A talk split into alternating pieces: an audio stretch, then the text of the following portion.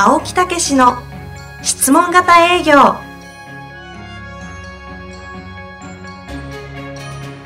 営業それは商売の原点。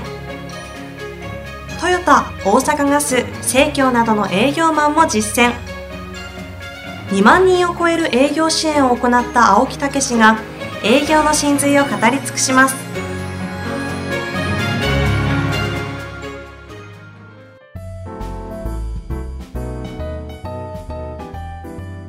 こんにちは、ナビゲーターの遠藤和樹です。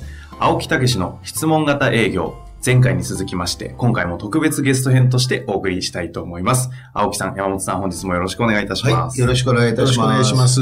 えー前回はですね、もうつい青木さんがまあまあいろいろとご質問されまして、そうですね。過去の方にかなり焦点が、そうなんですよ。やっぱりまずその人を知るっていうのがね、質問型で営業でも、あの、いつもお話ししてることなんですね。で、その人の人柄やその人の生き様を見たら、やっぱり営業でも、ああ、お役に立ちたいなっていう気持ちにね、うんえーなるっていうようなことでございますけどね。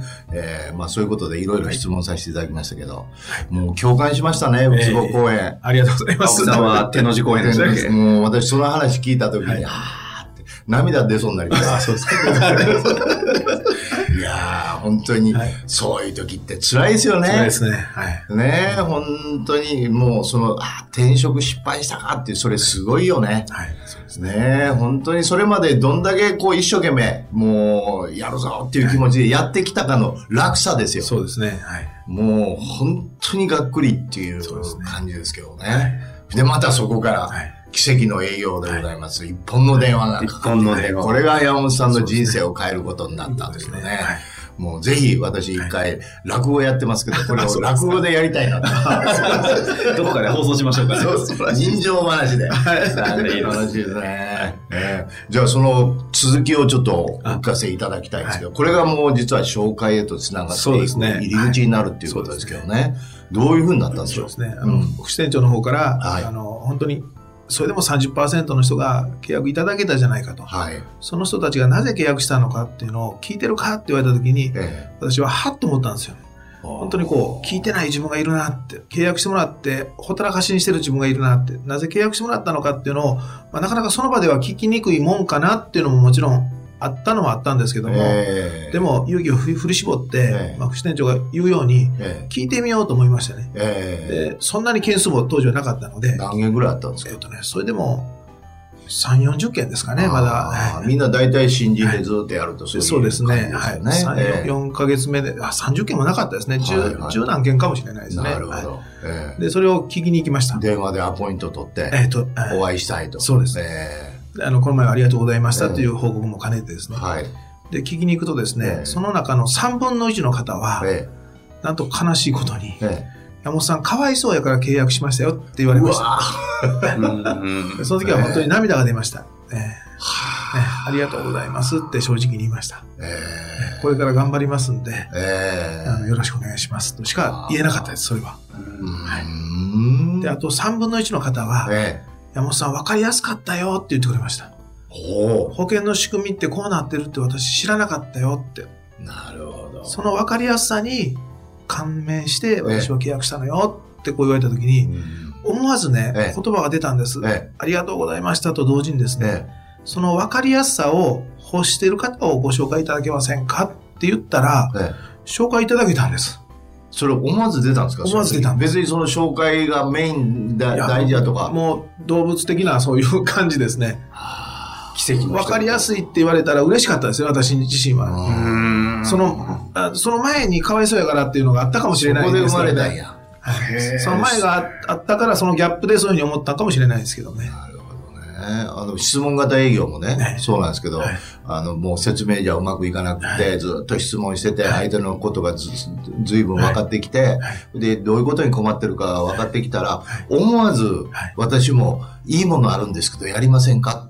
って言ったんですよ。はい。そしたら向こう、いいよって言って言ってくれたんですよ。そうですね。で、紹介、じゃあいいわよっていうことですか？というふうに私は捉えて、え。で、あれやったら、あの、まあ、親戚の方でしたけどね、ええ。行ってごらんって言われて、うん。ありがとうございますって。そこで質問、質問型営業じゃないわ。紹介営業が。誕生したわけ。そうでも、でも結構そういう、同じ、よく似てますね。はい。ええ。えであと3分の1の人は、実は山本さんごめん、よくわからんかったけど、ええ。あなたの一生懸命さに、私はこの人は何かあると思って、だから契約したのよっていうことで、これも嬉しかったです。あで、その一生懸命さを欲している人をご紹介いただけませんかというと、これも紹介ですあ。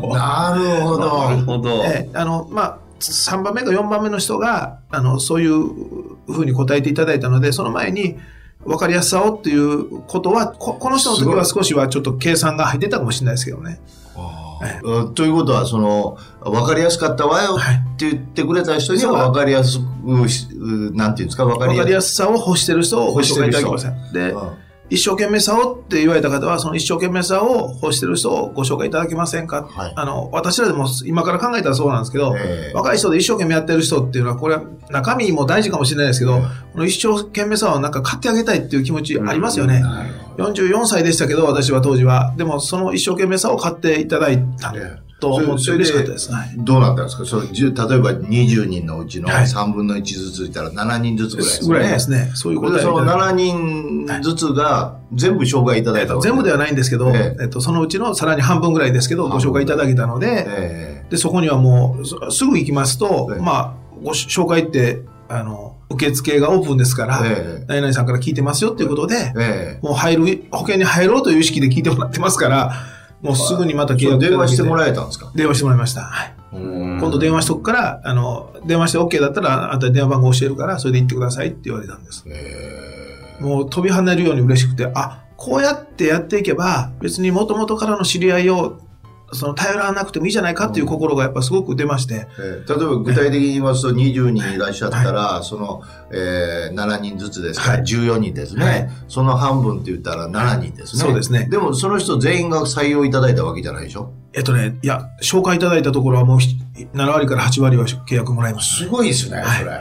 ということは山本さんのその話が本当にやっぱり一生懸命さであったり分かりやすかったってことじゃないですか、そういうことですね。プレゼンがすごく大事やったっていうことになると思うんですけど、その辺はどうなんでしょうまあ、かプレゼンも大事かもしれないですけど、要は、その、お客さんへのその意識って言いますかね、もちろんご紹介いただいた方が分かりやすかったよって多分ご紹介いただいてるので、分かりやすく、本当にこの人が分かるまで説明しようという意識がすごくこう、た、たけてたんだと思います。自分が。はいああ、ポイントが絞られて、そうですね。ああ、プレゼンが行われたっていうことです、ねええあるいはその一生懸命さっていう部分であると、本当本当一生懸命、まあ一生懸命さは誰に対してももちろん出てたとは思うんですけどね。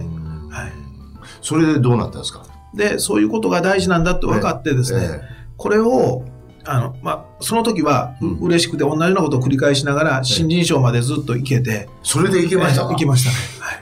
それなんか私、今お聞きしてると、山本さん得意のなんかこうエネルギーとか人間性があるように思うんですが、そんなことないんですか？いえ、えーそれもあるかもしれないですけど、それ以上に、その、人ってやっぱ乗ってくるって言いますかね。ご紹介いただけたらもう、ね、あの子供たちでいう、本当毎日スキップするって言いますかね。こう、天にも昇るような気持ち。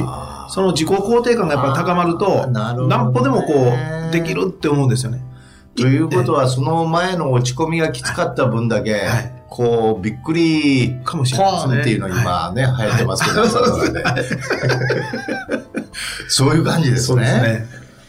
ですね。で、ぜひ、2年目からは、これを自分の中でシステム化しようと思いまして、はい。自分のセールスプロセスっていうのがあるんですけども、ええ。生命保険業界の方は大体皆さんご存知だと思うんですけど、はい。そのセールスプロセスっていうのが、契約して終わりじゃなくて、紹介もらいましょうねって言うんですけども、うん。これ口頭でほとんどの会社は言ってるだけななので、そうではなくて、本当にご紹介をセールスプロセスの最後に入れて、え。で、ご紹介いただけたらこの商談は良かったと思えるようなことを自分の中で企画して、それをするためにはどうしたらいいかということで、アンケートをきちっと作ろうと思って、今回の本の中にも載させてもらったんですけど、ええこれが3回目か4回目の変更したアンケートなんですけども、うんあの、スタートはそんなスムーズにはいかなかったんですけど、最初からほんでもそういうアンケートをもらったわけじゃないですよね？口頭でとか最初は。最初はだから1年間は口頭でずっとやり続けたんですけども具、体的にしようと。2年目はそれをきちっと自分の中で、えやるやらへんじゃなくて、すべての人にこう、やる、やえると。で、それをすべての人にやるという理由が、どうしてもこう、私自身もそうなんですけど、この人は紹介いただけるかもしれないなっていう方にお声掛けをする。ええでもそういう方が案外紹介出なかったりするケースもあるんです。うんあるいはこの人はご紹介いただけないだろうなって、こっちが予測してても、え紹介案外くれるケースもあるんですえ。。なるほどね。あの、冒頭に私、つまずいた中で、この人は契約、ね、もともと知り合いだから契約してくれるって言ったのに契約してくれなかった人。なるほど。あるいは契約してくれないかもしれないなと恐る恐る言った人がええ案外契約してくれたりする。なるほど、ね。人ってわからないなっていう中で、とにかく差別せずにみんなに平等にやっていこう。その統計を取ることで自分自身は長くこの仕事を必ず続けられると思って始めました。ね。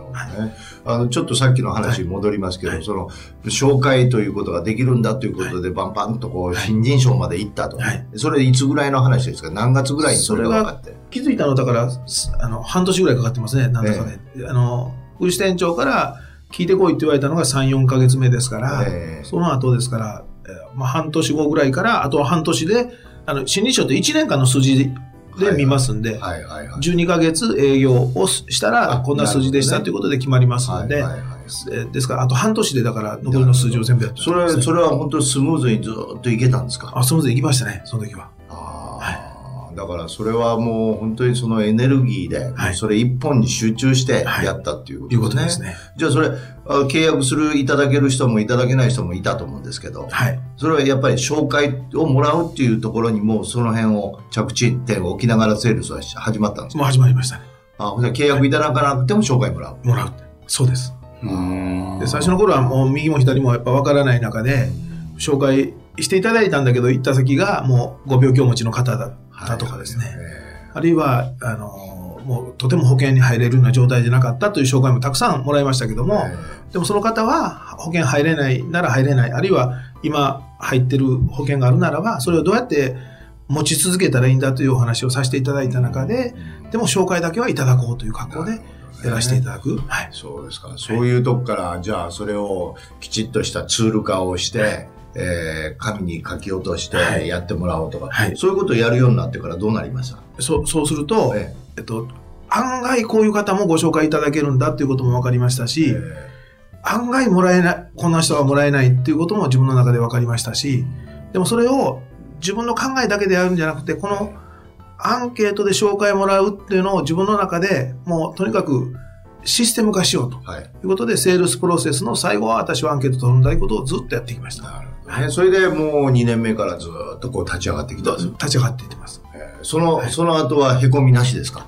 えーまあ1年の中では、まあ、いろんな、えあの、浮き沈みはもちろんあるんですけども、はでも、き基本的にはほぼ右肩上がりでずっと成績は伸びましたね。ーすはい。ごいですね。はいじゃあ最初のもう半年ぐらい、3、4ヶ月ね、はいで、そこで紹介法を掴んで、はいもうずーっと来てるとそういうことですねいうことですね。まあ、じゃあそういうようなことでね、今の山本さんがこう築き上げられたということですけど、はいここでもう質問という、えー紹介っていうことについてのね、ご質問をさせていただきたいんですけど、はいみんなその紹介法っていうことをいろいろ言うわけじゃないですか。はい。それ、それのうまくいく人っていうのは非常に少ないと思うんですよね。はいそれなぜだと思われます？あの、結論から申しますと、ええ。結局うまくいかなかった時に辞めてしまう。あ紹介出なかったら出ないなりに辞めてしまう。はい私もそれに近いような行為が実はああるんです。あ、あったんですか？もう、こんなに紹介出ないなら辞めてしまうかと思った時期もあったんですけど、それは紹介で最初うまくいった時以外に？以外に。うんはいあの以降に？はい。え私、今の私でも2割の方は紹介いただけないです。はい。で、その理由は、私の中では明確なんですけど、それは初期の頃とまた今は違うんですけども、え紹介し、やっぱりどうしてもできない人も中にはいらっしゃるんです。えうん。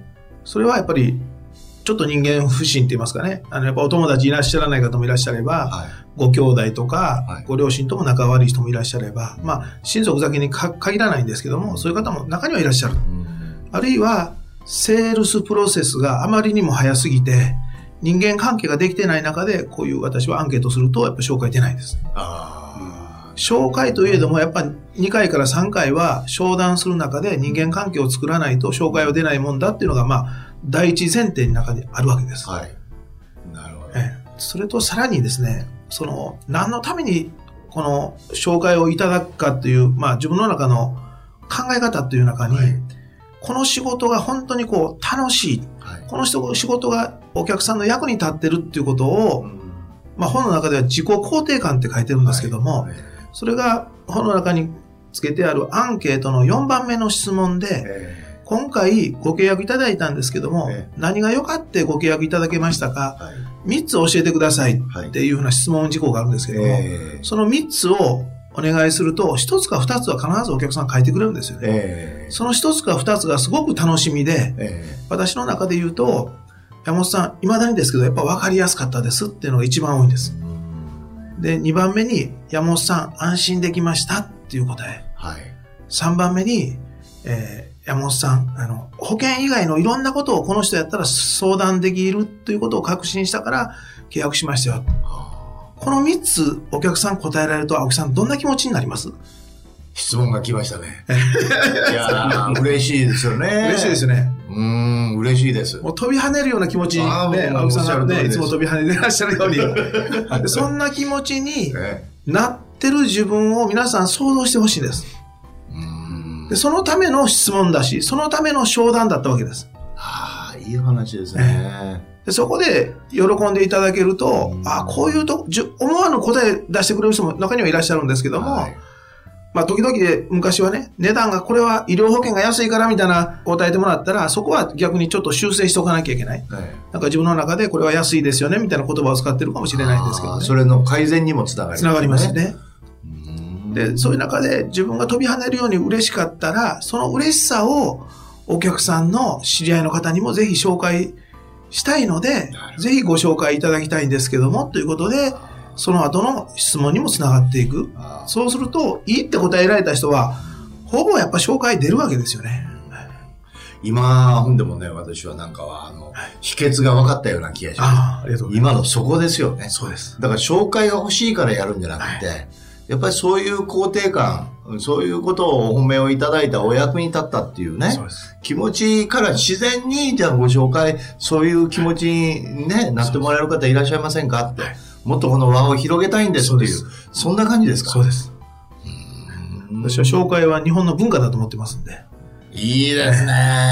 えーいい、いいレストランがあったりしたら皆さん紹介したいじゃないですか。この前行ったらこんな良かったよっていうか、ええ美味しいラーメン屋さんがあったら皆さん紹介したいじゃないですか。はい。それと同じように、ええこんないい人がいたら紹介したいって思う気持ちは多分誰にもあるんですけども、えなかなか今、そういう意味では人間関係も希薄で、ええ。そういう紹介が出ないえ世の中と、本当に紹介しいい、いいものがあれば紹介し合う、うん。そういう中とどちらがいいですかって考えたときに、えやっぱり紹介し合えるようなな世の中にしていきたいなって私はそういう輪を広げていくっていうことはいですね。はい。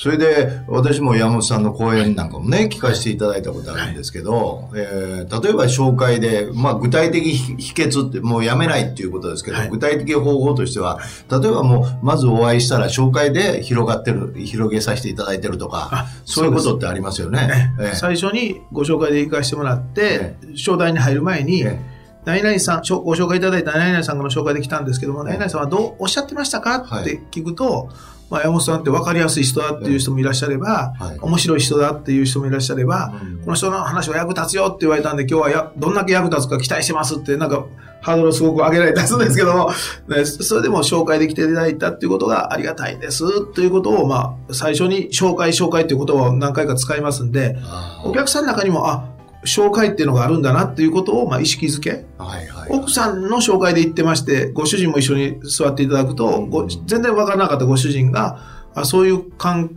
係かっていうふうにごご主人も思っていただきますんで、まあ、その日本の文化って言われましたけど、日本人のい。い部分を、そうですね。ね、引き出していくみたいなところですよね。それで、プレゼントがなんか注意するところあるんですか？ももちろん、あの、その方が持っていらっしゃる、まあ、知識うん。が、私がこういう格好でお話しすることによって、まあ、主には保険なんですけども、あこういうふうに、良かったってやっぱ思ってもらうって言いますかね。うん。あ、今までの自分の知らなかったことを知れてよかった。うんあるいは、あ、こんな考え方じゃなくて、こんな考え方もあるのかということを知ってもらう。うんで、本当にお客さんが持っている生命保険の、まあ、考え方と、世の中、あるいは山本さん、山本が言ってるこういう考え方に自分はどうしていったらいいんだろうかということで、すり、すりつけがこう、いろいろこう出てくるわけですよね。だからそのすりつけをするためには相手のこともしっかり聞かせてもらわないといけないですよね。質問当然していかないといけないという。はいななるほど。それで、いよいよそういうお話があって、えーご利用いただく、ご採用いただく、いただかない場合がありますけど、その紹介というところが入っていく。はい。そこの、こう、局面ではどういう形でやられるんですか？えっと、先ほども言いましたように、うん。何が良かったですか？あの、教えていただいた後に、えその下にお客さんの名前書くとこがあるんですけども、えーその用紙は、あの、出すわけですか？あ、用紙出します。どういうふうに出すんですか、えっとお話が終わって。ご主人だけの契約していただいても、ええ。奥様も同席してたら2枚出します。あはい。すごい、すごい。で、2枚出して、ええ。まあ、時々私も講演会なんかで言うんですけども、えほったらかしにしてる人がいるんですね。ええ。じゃなくて、一行一行、あの、ペンを刺しながら、何が良かったですか？何が良かったですか？っていう格好で、まあ、確認していく。えで、さらに最後のご紹介いただくところでも、え今回、あの、けご契約いただいてありがたかったんですけども、ナイナイさんの分かりやすいっておっしゃったんですけど、分かりやすさを求めてるからっしゃる方をご紹介いただけますか？商談の中で出てきた奥さんのママ友っていうのが保険って難しいよねですよねって言ってましたよね。ということは分かりにくいんですよね。うん今奥さん分かりやすいからご契約いただいたって答えていただいたんですけど、ぜひそのママ友のお名前を一人でも二人でも挙げていただいたらっていうと、あ、確かに私そう答えた。ママ友の間では保険って難しいって言ってた。ああ、ほんならママ友って書いてあげようかなっていうことプレで、ゼンの中で出てきてるわけや。そうです。えーご主人は？ご主人なんかだと、ええっと、保険の担当者がいつもなんかコロコロ変わってるんうんよってご主人話してましたよね。ということは安心できなかったんですよね。はあ私は安心できますよね。ですから答えの中で安心でき、安心できましたってこと書いてもらいましたよね。安心できる人をぜひ紹介していただきたいので、ご主人のデスクの隣の人、同じように安心できてないんじゃないでしょうか。ぜひお名前書いていただいたらということで。具体的、にね、はい。そうやって指導するわけそうです。ね。それでその時に、その前に何が良かったですかっていうことをし聞いてますから、っかり聞いてね。えーそれをオウム返しのように返してあげるだけで、お客さんははい。イメージしてもらえますから。ははい。それで、そういう紹介用紙を出して書いていただきます。で、で、これが、やっぱり全部が全部書いていただけるわけでもないし、またそれが決まる、決まらない、はい。すぐ出る、出ない、いろいろ確率があるってお聞きしましたけど、はい。どういう状況でしょうか？あの、先ほども言いましたけど、書いてくれる人はやっぱ8割です。2割の人は書いてくれないです。あの、良かったことまでは書いていただけても、えさらにその中の2割の人は書いていただけないんです。ええ。で、書いていただけない理由は、やっぱあまりにも早く商談が成立してしまったり、はい。あるいは本当にこう人間関係がこうええ苦手な方って言いますかね、うん。ご紹介は山本さんどうしてもできないのよっていう方ももちろんいらっしゃるということをまあ理解しながら、え書いてもらえなかったということは、また書いてもらえる確率が私が高まります。うん高まるわけですから、はいあ次の方はほぼ書いてくれるだろうという気持ちで商談に行けますよねっていうのが一つですよね。うんあとそれと、書いてもらってもすぐの紹介になかなかならないんです。はい。理由は、その方がどうやって電話をするか、どうやってお会いした時にこんな人がいるのよっていうことを説明するか、はい。いうことがポイントになってくるんそうですね。はい。でそれを私は、まあ、テクニックとまで言わないけど、奇跡の営業の本の中にも書かせてもらったんですけども、すぐの紹介でなくてもいいですよっていうふうに言う人もいらっしゃれば、えできればご両親については早めに、もしもよかったらご紹介いただけたらと思いますよということを、まあ、その人によってはこうあお話をするケースがあります。うん。で、できれば、もしもよかったらご同行いただけますかっていうケースもあれば、あ今お電話していただけますかというケースもあれば、いえいえ、あの、もうちょっと余余裕ありますから、何々さんがお会いして、あの、聞いてもいいよって言われてから、お電話いただいたら結構ですっていうケースを、もう具体的にお客さんにその場でそういう話をもちろん一つはしてますー。状況を聞きながら、はいそういうアドバイスもしながら、はいこっち側で、はいじょどうするかっていうことを決めていくってという。いうことですね。ええそれと、もう一つ言っとけなきゃいけないのが、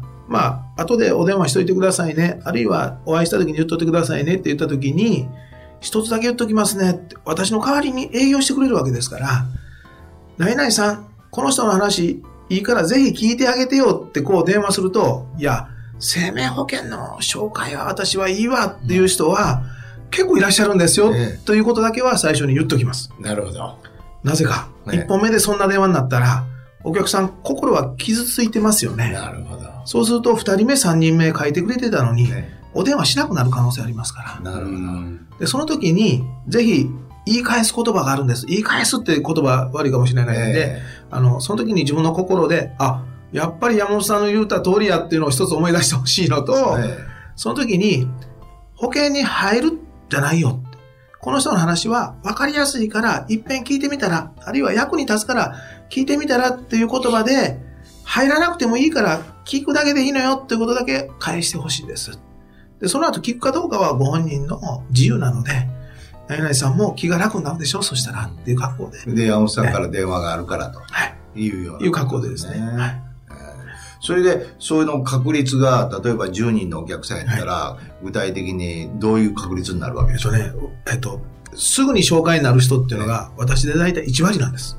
山本さんって。えあの、そ、そこで、す、まあ、極端なこと言えば電話してくれる人もいらっしゃるんですけどもえ、えまあ、それですぐ OK って出るケースもあるんですけども、これは非常に稀で、まあ、えーお願いしますねって言って、帰り、まあ、移動してる中で電話がかかってきて、山本さん言っといたから、電話番号教えるねって言われるケースが1割です。はい。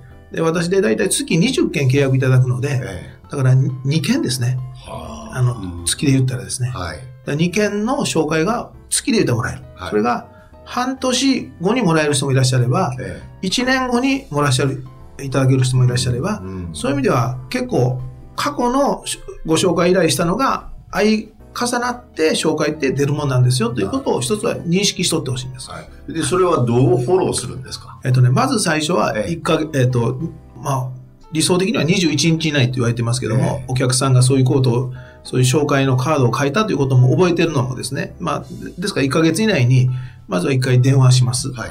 あの、向こうから紹介がなければですね、はいどうなりましたかって言ったら、いや、山本さんごめんね、断られたのよって、うん山本さん言った通り、やっぱ生命保険って難しいよねって言われたら、ああ、傷ついたでしょっていう格好で、お客さんとまた共感がそこでできますよね。で、また同じように分かりやすい人、まあ、もしもいらっしゃったら、分かりやすさを求めてる人いらっしゃったらまたご紹介くださいねっていう格好で、それはご縁は別に切れてないし、それいいですね。ええ傷ついたでしょって言ってあげるの。ええで、私は紹介をいただきたい人なんだっていうことを、まあ、やっぱり刻んどってもらえる。うんそその書かなくても後で紹介もらえるっていうケースももちろんありますし、えその次は、えっと、1ヶ月目まだ言ってないのよって言われたら、次は3ヶ月目にお電話させてもらいます。で、その先はもう電話も何もしません。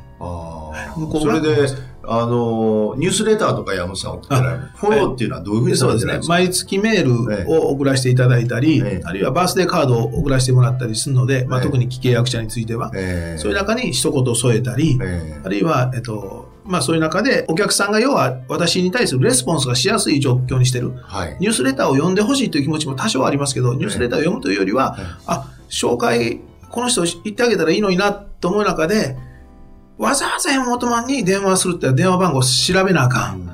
あるいはどうして連絡しようって、やっぱり皆さん考えられるので、はい。毎月メールとかを、あの、山本さん言ってたような紹介あるよっていう格好でいただけることがある。そしたらもらったら私はそれに対してまた電話をする、あるいはメールをするという格好でアポイントを取っていく。それでずっと長期的フォローはそういう形で。ええそういう格好ですね。それで、なんか結局そんだけいらっしゃったら1年に1回お会いするかどうかやっていうお話で。そうですね。ええ一年に一回お会いできない人も中にはもちろんいらっしゃるんですけども、ええでもメールだとかそういうのを送ってることで、お客さんにしたら、まあ、毎月会ってるような感じにもお客さんは思ってもらってる。あるいは山本さんから来てるなっていう意識はもちろん持ってもらってるので、ええ山本はまあ元気で、あの、病気もせず、はええ働いてるなっていうのは、こう、ええお客さんの中では認めていただいてる。あふうに思ってますんで。なるほどね。はい。ええじゃあそういう形で紹介をもらいながら、はい。長期的なフォローをしながら、はい。もうこうずっとやってると。そうです。もちろん当然そんだけでしあの仕事が増えていくわけですから、そね。んだけやれば、はそれをまた秘書の方にも手伝ってもらいながらと。はい。は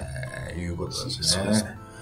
うーんどうでしょうか？いやー、さすがの、あの、お話も面白かったですし、青木先生のね、ええ質問も非常に聞きたいことを全部聞かれたので、私は何もないんですが、聞き足らんぐらいの感じで。どうですか、そう私の質問は。いや、素晴らしいですね。そこでもうフィードバックもらってるんです。どう、どういう。喋りたくなる、そういう気持ちにさせていただきました。いや飛び上がるような気分そうです。ありがとうございます。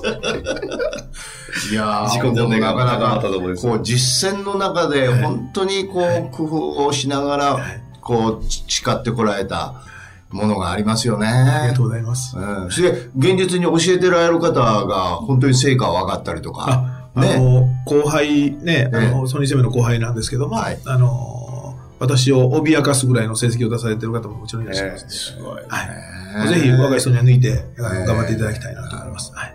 まあ、あの、ずいぶん時間になっちゃいましたけど、はいい、ろいろお聞きしましたけど、はいこの世の中の営業マはい。ン、なんかそういうメッセージあるとしたらどういうこと？をあのーね、お話の中にも少し、あの、入れさせてもらったかもしれませんけど、はい。私は本当にこう、紹介っていうのは日本の文化だと思ってますんで、えあの時々紹介ってね、いただくことすら悪いみたいな思ってらっしゃる方ももちろんいらっしゃるんですけども、えそうではなくて、お客さんがいいものはいいって分かったら、それをこう、広げたいっていう気持ちに、あの、共感していただくような格好で営業、自信を持って営業していくことが、お客さんも嬉しいでしょうし、お客さんも嬉しいような、やっぱご紹介いただく。自分ももちろん嬉しいですよっていう格好でですね。そうするとお互いにウィンウィンの関係でさらに発展していけるのかなと。すごいですね、はいお役立ちが突き抜けましたね。ありがとうございます。うん単に営業でお役立ちじゃなくって、もうそのことを広めていくお役立ち。そうですねそれでそれが実は日本人のすごくいい、この貢献欲っていうかね、貢献したいっていう気持ちに溢れてる人たちが多いっていうね。そうですね。うん実はそれをやることが日本の文化を良くしていく。そうです。日本人をこうね、本当にこう、さらにこう、幸せにしていくみたいな、そんな感じですかね。そうですね。いやー、素晴らしいですね。私たちは有機的に拡散して繋がっていくんですね。そうですね。あとなんかお話ししてて伺った、面白かったのは、山本さんってその、要は言ってしまえば COT というと世界の、まあ変な話、トップレベルの営業マンなのに、この柔らかさは何だろうと。そうですね。本当気さくなんですよね。いわゆるイメージだとね、その保険の営業マンの方ってこう、パリッとスーツをこう、ええがね、すごい怖いぐらいに迫られるんじゃないかっていうイメージがすごい払拭するぐらい、見た目の雰囲気もなんかおおらかな、包み込まれるような雰囲気が出るんで、お役立ちが広がっていくっていうのはすそういう意味でごいわかる。は、なんか違いますよね、山本さんね。あの、ただのおじさんですから。あの本の中にもね、ただのおじさんって書いてますけど、ええぜひね、興味あった方は一度お会いしてもらいたいなというふうに思いましたが。ね。はい。まあ、山本さんとまた私とで講演会をね、そうですね。またやろうなんていいですね。ね。はい。えーいうようなことで、遠藤さんがぜひ企画あぜひ、してい。ただはい。あのその辺は得意ですのええで、やらせていただきます。はい、えーありがとうございました。ありがとうございました。で、あの、次回なんですが、えせっかくですので、あの、質問が来ているものをですね、ええ。今度あの、山本さんにも、あの、ご回答をちょっとお手伝いしていただきながら、らおくあのお送りしたいなと思ってますので、はい第3回もですね、紹介型営業法の山本さん、はい。質問型営業法の私、どういうふうにこうね、はい質問に答えてどこが被り、どこが違うのかとかいうのもね、ええ非常に面白いと思いますので、そうですね。楽しみにしていただけたらなと思います。本日も。またお付き合いいただきますように、よろしくお願いいたします。はいありがとうございました。ありがとうございましたありが。とうございました。